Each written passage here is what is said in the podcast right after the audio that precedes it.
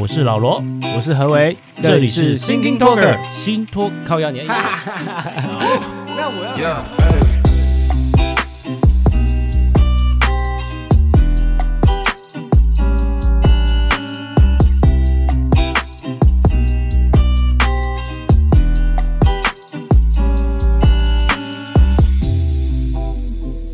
我们来谈一下这一次的零四零二这个火车出轨的事件。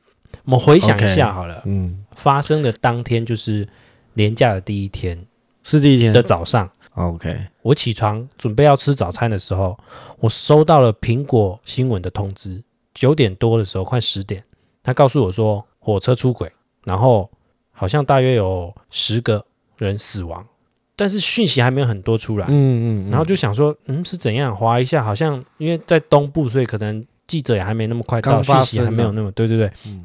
然后后来准备去吃，吃完吃在吃早餐的时候，陆续讯息就出来了，哇，好像很严重了。应该说那时候还是好像，然后越到中午之后，基本上那个画面都出来，然后才想到说，哦，原来是发生这个事情，然后是撞到什么，然后整列车怎么样这样子，慢慢才厘清的。对，然后那时候看到画面之后，其实心里就开始会酸了，嗯，就是会觉得说，因为大家坐飞机的几率。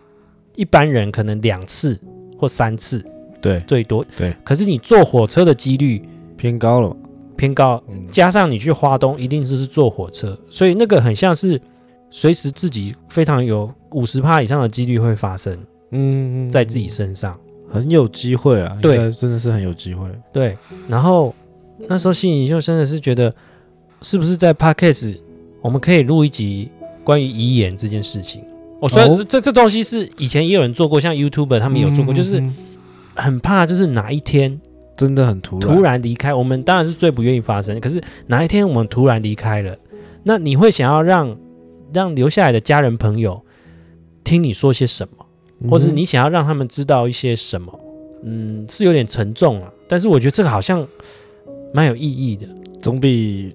突然就发生了，对，然后什么都没有留下来，对，轻松一点来解读这件事情。我以前想到的并不是第一时间是想到遗言，嗯、而是我第一时间要把我的账号密码都留下来，告诉我的爸妈，就是我不希望我的财产跟我的所有的呃照片什么或什么所有东西，就是平白无故就这样锁死在电脑里面。对啊，嗯哼，就是不要浪费我这一生的努力。对，我就轻松一点的话.我那时候。但是现在发生这个事情的时候，火车这件事情的时候，我反而觉得好像需要留下一些话。嗯，当然，可能这个内容我第一时间想到了，可能就是当然是先安抚我家人的情绪，嗯哼，正面的去解读它，然后从中再交代一些账号密码，哦，就让他知道我只是去了另外一个地方，希望他们。怎么样？怎么样？未来怎么样？也算是算是一个交代嘛，一个安抚、安抚、安抚的一个东西。是，哎，说实在，这个真的是很沉重哦。嘿，讲这个真的沉重。你知道我那天因为第一天嘛，嗯，我那时候在餐厅店里面，就是因为刚好就是嗯，我的伙伴就是请假，嗯，所以我这个四天的哎，这四天的连假就是要准备在店里面服务大家，服务客人们，嗯。所以当天我一早起来去买菜，然后我就冲到店里准备开工，因为要在面对就是廉价的客人潮，嗯，然后就这样子，客人就陆陆续续买客满，然后一直用餐啊，然后换桌啊，就是很累，因为我因为我已经很久没有在店里面代班。工作啊，服务这样子，嗯，所以那天就是啊，我觉得好累，然后直到下午，我们终于有一个空档，就是我可以休息一下。嗯，然后那是我那次就是我那一天起床后的第一次划开手机，嗯，然后我就看到 LINE 的新闻，第一篇，嗯，就是就是有在讲这件事情这样子，嗯，然后我就很认真的看了，因为那时候因为已经下午快傍晚五点左右，嗯，所以已经很多、哦、很多很多很多的资讯都已经跑出来了，嗯、就是从一开始啊就讲十几个人怎么样，然后嗯，到后面已经到。四预估要到三十四十个人了，对的状况。我那时候已经，我边看边很揪心，就是觉得很遗憾，加上我们人真的好脆弱，嗯，就是随时都有可能突然爆就不见。那时候哇，我那时候我也我也是忙忙到就是很累很累的感觉。我那时候已经有点就是已经亢奋完，然后已经虚脱，那个虚脱感已经就是已经什么，我的身体机能都已经降下来了。然后再看到这个讯息，我整个心脏是，我的感受就是很更缓慢的跳动，那个感觉哇，跟这个低迷感整个涌涌到心头来那种感觉，嗯。很不舒服，我那时候感觉很不舒服。嗯，主主要也是因为它离我们太近了。对，而且真的就是也有朋友在，比如说动态发文啊，这件事情，这个火车是随时都可能在你我身上发生的。对，你看，像我我以前不太坐火车，可是近几次，比如说前两年，我是跟朋友去东半部玩，嗯，懒得开车嘛，因为开车累。你要你要开车那种精神啊，你要放假出去玩，嗯、所以你会选择更多的是搭火车。嗯，那时候会解读它相对安全，对安全，然后啊、呃、又可以省省力又方便，可以坐里面睡个觉什么的。嗯，可是近几年你看接二连三出过一些状意外嘛状况，对，就包含这一次，我记得去年吗？不用嘛，出也是，嗯，对啊，也是这样子，也是出事，就会觉得哇，这个是真的是。遇到就会干，嗯，那种，对，然后就算是不是发生在自己身上，哇，难过，真的难过，嗯。刚刚我们谈的是感性的这一块，嗯，我我们接下来谈到他理性这一块，就是问题在哪里，对不对？嗯嗯。嗯，其实我台铁的问题应该蛮多的啦，毕竟它算是一个老企业了，对，我给他解读啦。大家都知道问题很多，只是要怎么样去解决它，可能要在台铁工作的人他最清楚他们的问题在哪里。嗯哼，我我我身为一个外人去解读它，我觉得它有一点像是，因为以前国营事业这样留下来，到目前其实铁路还算是跟中油或者是台电一样，算是基本上还算是国营，即便它有一点民营化的氛围存在。Yeah，那国营企业其实，在现在这个时代来说，有一点。像是社会福利的感觉，嗯哼，怎么这样说？有点像类似我们的鉴保，就是像保费它是没有那么贵的。那你说铁路的费用其实它没有那么贵的，那它存在的意义是为了弱势、偏乡或者是某一些社会群体需要它。有些人可能搭火车要上下班，嗯、就是他本身就是没有交通工具，或者他住的比较远，他本身就是比较没有这样的条件可以开车。是，他是这样的状态下一直继续存在下去。嗯哼，只是它存在下去的过程中，并没有持续的去解决它的小问题。那小问题越来越多，就变大问题，然后就会像今天一个差错，就造成了大量的伤亡。是，今天这件事情。我们可以从报道上可以很主观的判定，就是基本上就是外包商的问题，然后外包商是主因呐，是台铁的话算是算是监督责任啊，因为毕竟是他发包出去的，嗯嗯嗯。但是依照新闻资料来说，当天连假期间是要停工的嘛，是大家可能心里也都知道，台湾的包商的的概念基本上就是应该不是说包商啊，就是台湾做台湾人做事情。就好像我们平常可能偶尔会停个红线、黄线的概念，就是没有人看到，我们就大家说偷违规一下那种概念。嗯、没有发生事情都还好，可是一发生就会像今天这样，大家就想不到怎么可能会发生这种这么恐怖的事情，而且有点荒唐。就是他的对他的事发的原因有点荒唐。嗯、我相信他是有拉手刹车的啦，基本上开车的人我相信都有，只是因为那个斜坡的关系，或者是他的车龄的关系导致。某个小地方，或者是他没有放一个挡轮胎的那个三角板，可能哪个地方出了一点环节上的错误，他就往下滑了。加上现场没有那个围篱，所以他就这样刚好就从边坡这样下去了。不然他也是会从水泥的斜坡直接滑到水泥的底，可能也是会到铁轨了。这个事情撞到之后，削到那个工程车之后，直接进到隧道里面的伤亡，跟如果今天不是隧道的话。我自己觉得不是隧道的状态，可能伤亡会比较惨重。你说整个都飞出去吗？对，如果因为它旁边如果然后再翻下又靠海，对对对，山坡。它如果出轨的话，会不会整列就这样子整个下去？有可能啊，但是下对，但是下去之后也不见得会是像今天隧道里面，因为隧道里面它挤成一团，它跟隧道边坡这样，隧道也是伤亡也不少。因为人对人很脆弱嘛，因为那些都是铁这样挤压。我今天也看到新闻报道，像一些现场去现场的医生，哇，他讲的真的是很惊悚的画面，就是整个人啊都被就是像挤压烂了，对，肉肉饼一样，然后就是四肢就是散落这种、嗯、啊，真的是很惊悚的画面。嗯嗯，这是我刚刚比较主观的去。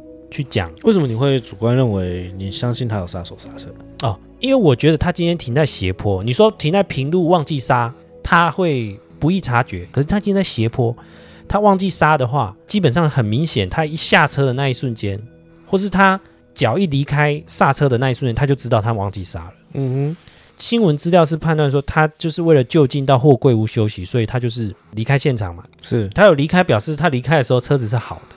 嗯，所以我认为他应该是，当然这个还要看后续的那个证据。Yeah，因为我觉得这里面你在讲的，你认定他有刹的一个条件是，觉得他下车前或者下车这个状态中，车子是没有在动的。对，那那那个先决条件是我们所谓的斜坡的定义是什么？因为我们没有看过现场嘛，我们也不知道现场的状况是什么，它到底是停在。所谓的真的斜坡，还是我们认认知的斜坡，或者是它，因为它是斜，它是因为斜坡而倒下来的，嗯，所以我们认定说它是在斜坡的状态停着，然后没有拉才掉下来。那如果真的要掉，它早就掉了，对不对？我有点难判定说那个手刹车有没有。嗯，但是 anyway 啦，今天管他有没有手刹车，可能也都不重要了啦。是没错啦，因为对，我们就是他在那个位置，嗯，不管是哪个位置，然后导致车子。往下跑，对，然后不管是边坡滑落呢，嗯，或者是说什么什么因素而往到、嗯、往下面滚，它甚至甚至它不是真的顺着滑滑下去，它可能是翻滚下去的，嗯、我们也不知道，因为也没有也没有记录，也没有影像什么的，反正最后造成的这个结果就是对，就是有问题的。我我我觉得我们刚刚单一谈这个方面的原因，其实我觉得可能不够好，我应该再拉远一点来看，嗯。拉远一点来看，就是今天第一点，轨道有异物入侵的时候，嗯，在台铁目前的现况它是怎么样？嗯哼。第二点，为什么施工现场的那个环境它是没有围篱这件事情？嗯哼。那我们先讲侵入好了。台铁因为它遍寻整个台湾嘛，又有很多支线，对，它的义务入侵它怎么样判定？嗯嗯。第一个有的是巡轨员，可是那个巡轨员他也只是。某些时段跟路段会去做这件事情，并不是二十四小时。对啊，而且白天在运行都有车在跑，对，很难会去有这种东西吧？对，所以像之前那个在平林北部，不是有因为土石流滑落，然后那个列车原本要经过，然后司机远远处看到了之后赶快刹车，才避免。是宜兰那边啊？对，他那个边坡就是他们有在，其实他们有特定一些路线，他们其实是有。设定监视器去监控的，就像本来就不稳，对对，就像是容易有人有塌方土石流的，对他们有地基，对他们有列一些点，他们有做这些，可是不是百分之百嘛？因为异物入侵这个东西，不见得是在，对不对？谁知道车子会掉到那个突发状况，你根本不知道是有多快，你的反应时间有多快可以解决？对啊，所以我们目前临时状况的话，台铁目前都只能仅靠司机员的目测，Yeah。但是它必须要有时间跟距离的一个缓冲刹车距离。嗯哼，那今天这个刚好它有一个小过弯，嗯，它好像只有六七秒的时间看到反应，对，但是刹车要十六秒，所以基本上也来不及了。嗯，那我们的反观高铁，嗯，不公平的是高铁它路线也比较短，对，而且它独立架上来的嘛，它是高架的比较多，然后再来就是它沿线有三百二十个传感器。就是异物如果入侵的话，它会有感测器，嗯哼，可以知道。可能也因为它比较新呐、啊，就是它这些设备，像捷运也是啊，嗯、我们不是每个月台都有装那个护栏，然后对，对，就是基本上它轨道都有那个 sensor 吧。我觉得这个很回头头来讲，跟预算跟它的票价完全是相对关系。嗯哼，嗯哼，所以我非常的赞同台铁的票价，照理说应该你就是适度的去涨价。来去做你原本人力物力目前有问题补助，可是又好像换了一个方向想，它是其实某个程度的是社会福利。你涨票价的话，对一些弱势人来说，其实是是是增加它的成本的。是，所以这应该是要用国家的预算去补补助台铁。嗯哼，嗯哼，可是补助到现在好像也没有根深蒂固解决问题。像工会，台铁工会常常会觉得都是人力不足的问题，上面要节省成本就是砍人，呀，尽量东西都外包，嗯，因为不用管理，也不用付他退休金，然后就是。也比较便宜，大家来标案嘛。嗯、那表面上大家做的像最近就是会买新列车或什么，就是做漂亮的东西给上面看那种感觉。对，实际上很多细节可能说真的，我们一般人也不了解。我这边推荐一个频道，就是我之前有在追踪一个屏东的一个副站长，他有就是把他工作的过程都拍成 YouTuber。对，哦哟，年轻人吗？不是年轻人，他是一个副站长，可能四五十岁了。但是他，他是一个爱吹萨克斯风的。他叫做血汗台铁 YouTuber 名称，他的重点是什么？他在屏东的潮州站的副站长，Yeah. 他把他的身上，他还买设备，他还自己剪片哦，嗯，他还跟他介绍他买了 Apple 电脑是什么，就是他就装一个 GoPro 或密录器在他身上，嗯、他就把一些 OK 或者是一些台铁发包给外包商，在他月台上面做工程的那些人，嗯，他把它记录下来，或者是记录一些乘客不守规矩，就是不走在那个安全线范围以内，Yeah. 他把这些所有的缺失就是拍下来，然后告诉大家说会有这些问题。是，他是一个我觉得算是一个在职业上很处女座性格的一个一个人，但是他做的事情都对哦。但是他做这件事情没有被被处理吗？有，有些人就会检举他说：“哎，你上班期间你干嘛拍还拍片，还拍片或什么？”对啊，其实他有点像是他讲这边有时候有时候也勾出台铁的陋习。对，所以基本上台铁就是会对他也是会有一点惩处啊。嘿，就是他的小缺点就会被放大，像他会骑独轮车在那个站内的时候，因为他、嗯、因为他站太大了，对，然后他就曾经被检举啊，所以他还是副站长吗？目前还是。哦，对，嗯、因为基本上你不要太 over，基本上应该是还好，嗯哼，但他的概念让我想到这次的意外，嗯，因为也是外包商，因为他就那时候其实就已经小细节他就很在乎。他的确很强调一些重点，就是公安、公共安全，是就是有些包商就是在他月台上施工，因为月台跟轨道很近嘛，嗯，然后基本上他们有一定的规范，可能就是你必须要在距离多少公尺放多少一个障碍物，或者是干嘛，对，要穿什么背心或是干嘛，因为你知道台湾的包商有时候可能做个小工程，他就说，哎，我们要做了，我们要做了，我只是看一下，看一下，看一看，他就开始弄了，然后对对对，因为副站长很忙嘛，他要指挥列车，他要调调那些东西，所以。但是他还是很注意这个，所以他要装这个嗯哼路，然后就 po 上网告诉大家。对，有有时我记得我前阵子在看他的频道的时候，我有一种好像有点舒压。我有时候会喜欢看这种奇怪的那种。OK，我我理解，因为我有时候也会看那个摩托车的犯法日常之类的。副站长有时候也会开直播，就听他讲一些公平正义的事情，跟正确，应该说他喜欢讲一些正确的事情。嗯，那他他其实讲的很没错啦。就是刚好可以应用在这一次的这个外包商公安的意外。Yeah，刚刚讲到台铁，我有读到就是另外一个资讯，就是有有一个网红 YouTuber，他有讲到一段总结的话，他说、嗯、一个群体的繁荣强盛，真的是要每一个人的 quality 都要上来。怎么说.就是我们今天你看我们捷运、高铁、台铁，哦，大家列车一直买新的，然后速度一直提升上来，然后整个繁荣都起来了。嗯。但是要每一个人都优异啊，就等于是说，你看一个工程车的一个疏失就坏了，毁掉多少人，毁掉多少驾驶，你看损失了司机员，还有损失多少工作人员跟乘客，就变成是一个老鼠屎就坏了一锅粥。嗯哼。再来就是我分享一个，我昨天听我妈在讲，他们诊所有个医师啊，是其中不是里面都会就是说一家四口六口嘛。都会一起坐火车。嗯、他说有一家六口，怎么刚好就坐在那个车厢，然后全家人都没事。他说一定那个车厢他一定有卖不同等级的票价，他一定是买那个比较好的那个位置。嗯哼。然后我听完我整个就傻眼，你知道吗？我心里想说，哇，医师他真的只有念书，他没有生活经验。有，有这个事情吗？没有，那是他，他的猜测啊，他的想法。那是他自己的。荒谬的言论，我一听就知道那个是荒谬。第一个，台铁整列车都是同一票价，对啊，表示他没有常坐火车，应该没坐过吧？他以为台铁有像商务，就是高铁的商务舱或者是普通舱。嗯，但是即便今天就算台铁有商务舱好了，它也只是座位坐起来比较舒、比较宽敞，它并没有说商务舱比较不会出人命这种事情。对，所以就是因为出事你不会知道哪一节嘛。他这个医这个医生这观点，我实在是哇哦，我真的是觉得那时候我真的傻眼爆了。还有后续吗？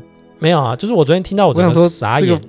这个言论有没有后续可以？那是他个人言论啊，就是跟我妈 在那边在那边讲这个时候，我妈居然也没有觉得很荒谬，她就是跟他说没有啦，这个嘿，这是人那个运气问题，本来当然就是运气问题，就是我觉得我妈还可以有耐心跟他解释这个，我我的话我就我就是不想跟他讲话，我刚好也没有意识到他他讲这句很荒唐。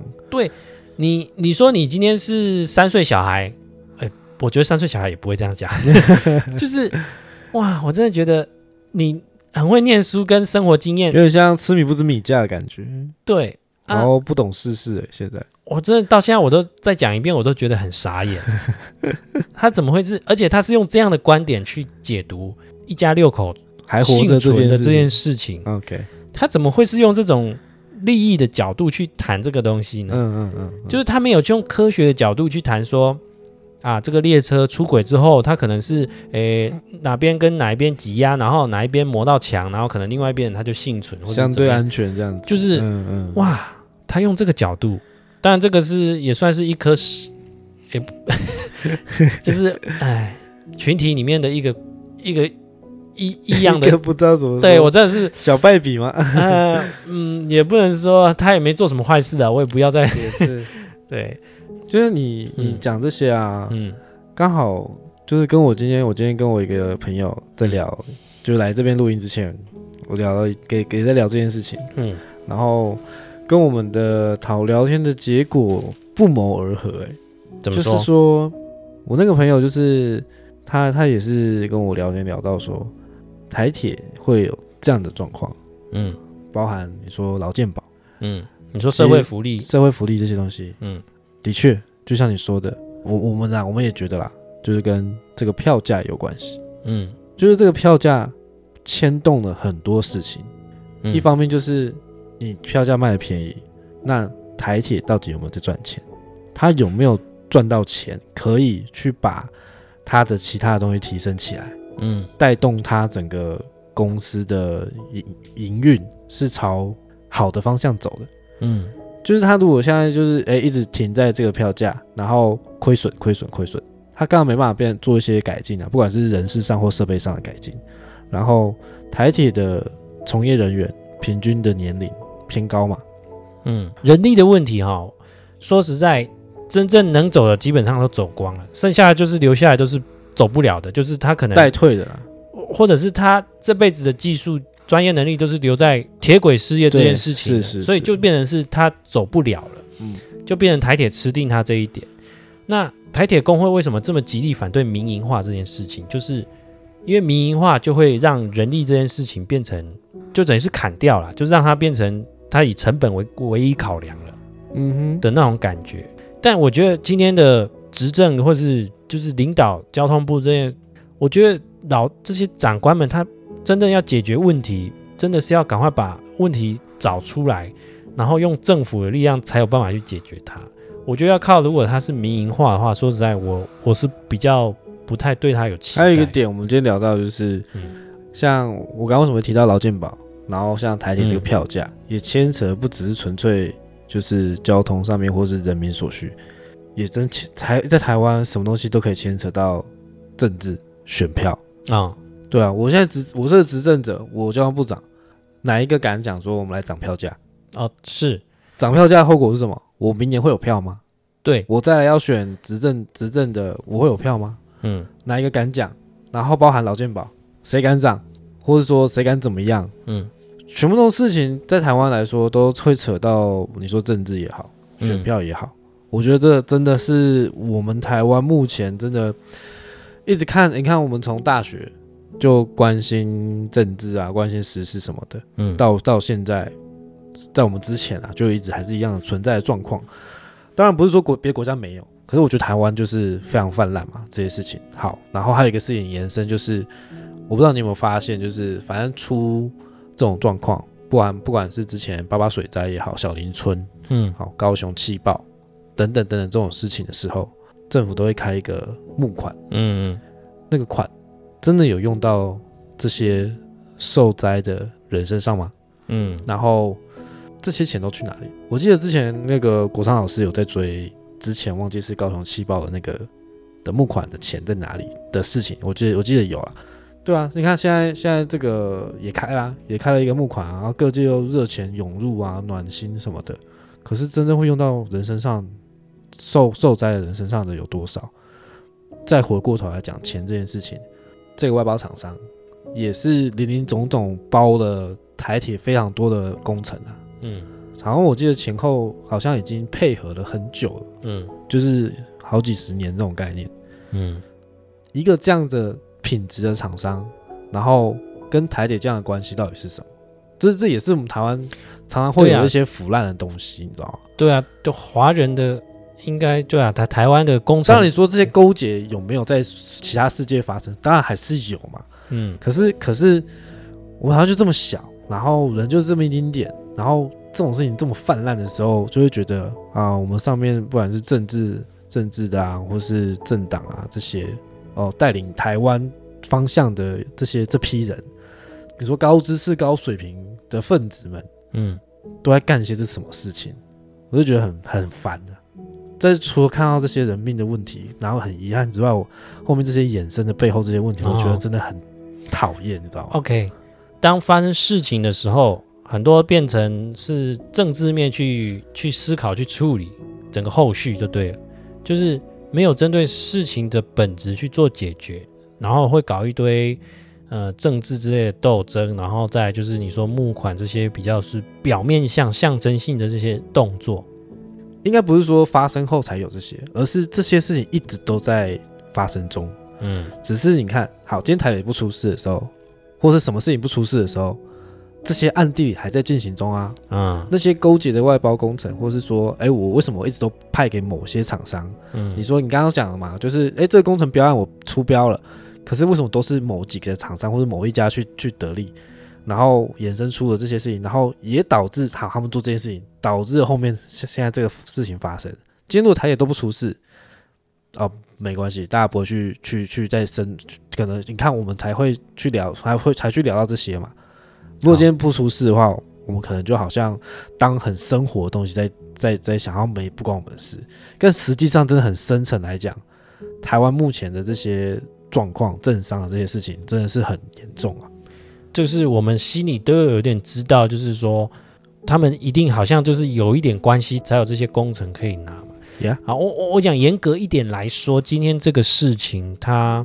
也不是因为它什么施工品质的问题，也不是说它得标那么多次就一定有什么问题啦。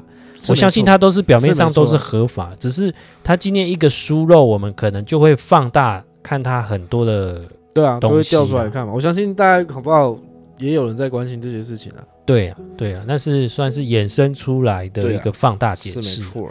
但他今天真的是一个小疏失，就造成一个很大的这种伤亡。嗯嗯。我那一天就是有看到国民党的立院党团的脸书，他第一时间就发出了那张图。啊那个、对、呃、他发的那张图，就是说他就是抨击林佳龙说，发生事情呢，先先谈赔偿，就是到时候赔偿应该是由厂商或什么样，就是那个只是众多新闻里面的其中一则。对，他把它抓出来，他把它抓出来放大。对，第一点就是国民党花钱做的这个行销公司实在是。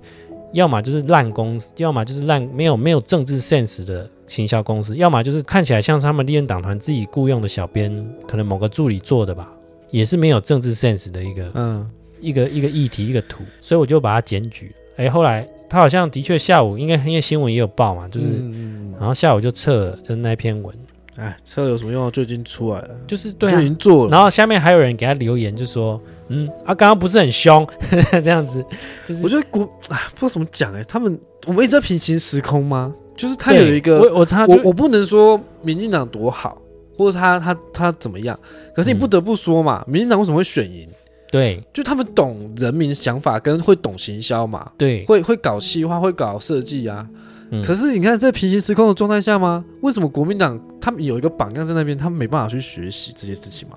其实国民党有一些本质上就是有点，其实有点类似国营企业哦，我懂，我懂对吧？有有有有这种感觉，有种他他转型没办法就转不过来。你这样一说，我觉得有有蛮有蛮有那个。他算是政治类的台铁啊，哦，也可以这样讲，可以，就是有包袱的啦。他是我觉得他是特殊行业的台铁，非常古板啊，他是有很大的包袱，所以他转不过来。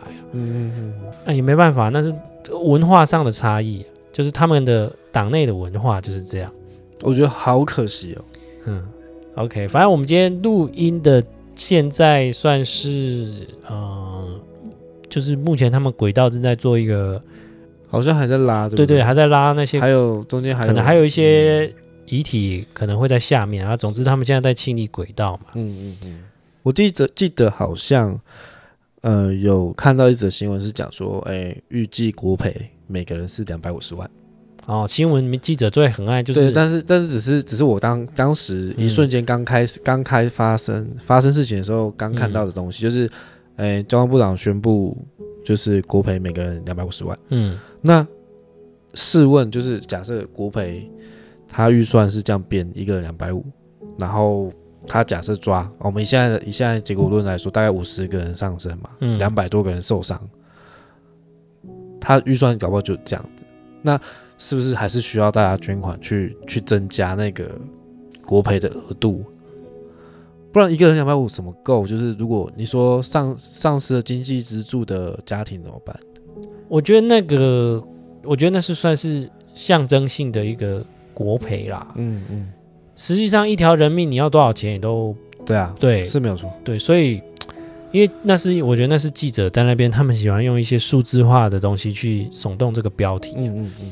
因为这个，今天这个事情又牵扯到这个外包厂商的主要原因啊，对，所以国赔的东西就变成很像有点怪怪的，因为好像是不是对啊，好像主因是台铁的感觉啊。如果是国培的话，对不对？啊？诶，这这个问题我问你一下哦，嗯。嗯，因为这个这件事情，我今天就问我那个朋友，嗯，就是你的责任归属在谁身上？然后，嗯，目、啊、你说。目前看起来一定是外包商的主主要问主，我相信可能八成。都可以算在外包上。然后我我我们我们的我们聊完结论就是，我我举个例子，嗯，就像我们餐厅卖便当，嗯，这个便当出事，对，会会消费者会怪我这个餐厅，还是会怪卖我买菜的这个？当然是怪餐厅啊，对嘛？哦，你的意思是说我乘客是跟台铁买票的？那那我现在我现在这个菜是外包给菜商帮我买来的菜。我要先确定它的品质好坏有没有问题，才可以做成便当给消费者吃嘛。那今天消费者吃到坏的东西要来就责的时候，绝不可能是就责我的源头厂商啊，我外包的厂商嘛。嗯，就以我如果以这个道理来来探讨的话，我觉得问题是台铁，就是以这个以这个逻辑去想的话，嗯，就是相对问我我不我不是说外包厂商没有问题哦，因为你看菜有问题，表示一定是菜商有问题嘛。嗯，但是会就责的是我这个餐厅啊。我会被我会被告的是餐厅的啊，没错。然后餐厅可能再去找外包厂商去处理嘛。OK，我了解。所以所以我会觉得说，在这这个发生的这个这个问题中，不管是不是人为疏失忘记拉手刹车，或是让嗯机具掉下来，嗯。至少有一半以上的承责责任承担，或是台铁，因为毕竟这个是他的外包厂商，就是他去找来的这个厂商，他要对乘客负责。那我相信，我我们本来火车一定都有保险啊，这个一定是可以赔。然后再你说国赔，那当然这个可以是先赔，然后再向厂商算是代位求偿的概念。是是是是，的确，你刚刚那个举举例是蛮符合我们今天这个发生的状况。对，那。事情就发生了，就是看怎么解决。对，我觉得今天这一集好沉重，因为没办法开玩笑，就是啊，就然后其实刚刚中间又想要开国民党玩笑，但是啊不行，好像这一集够了。他他他他那个角色，他那个 po 文就差不多了。然后然后又又刚好又中间又想讲一些什么，听他听到你讲话又想又想要开个玩笑，但啊不行，有点太沉重，有点有点开不下去。对，想要放松一点也不行。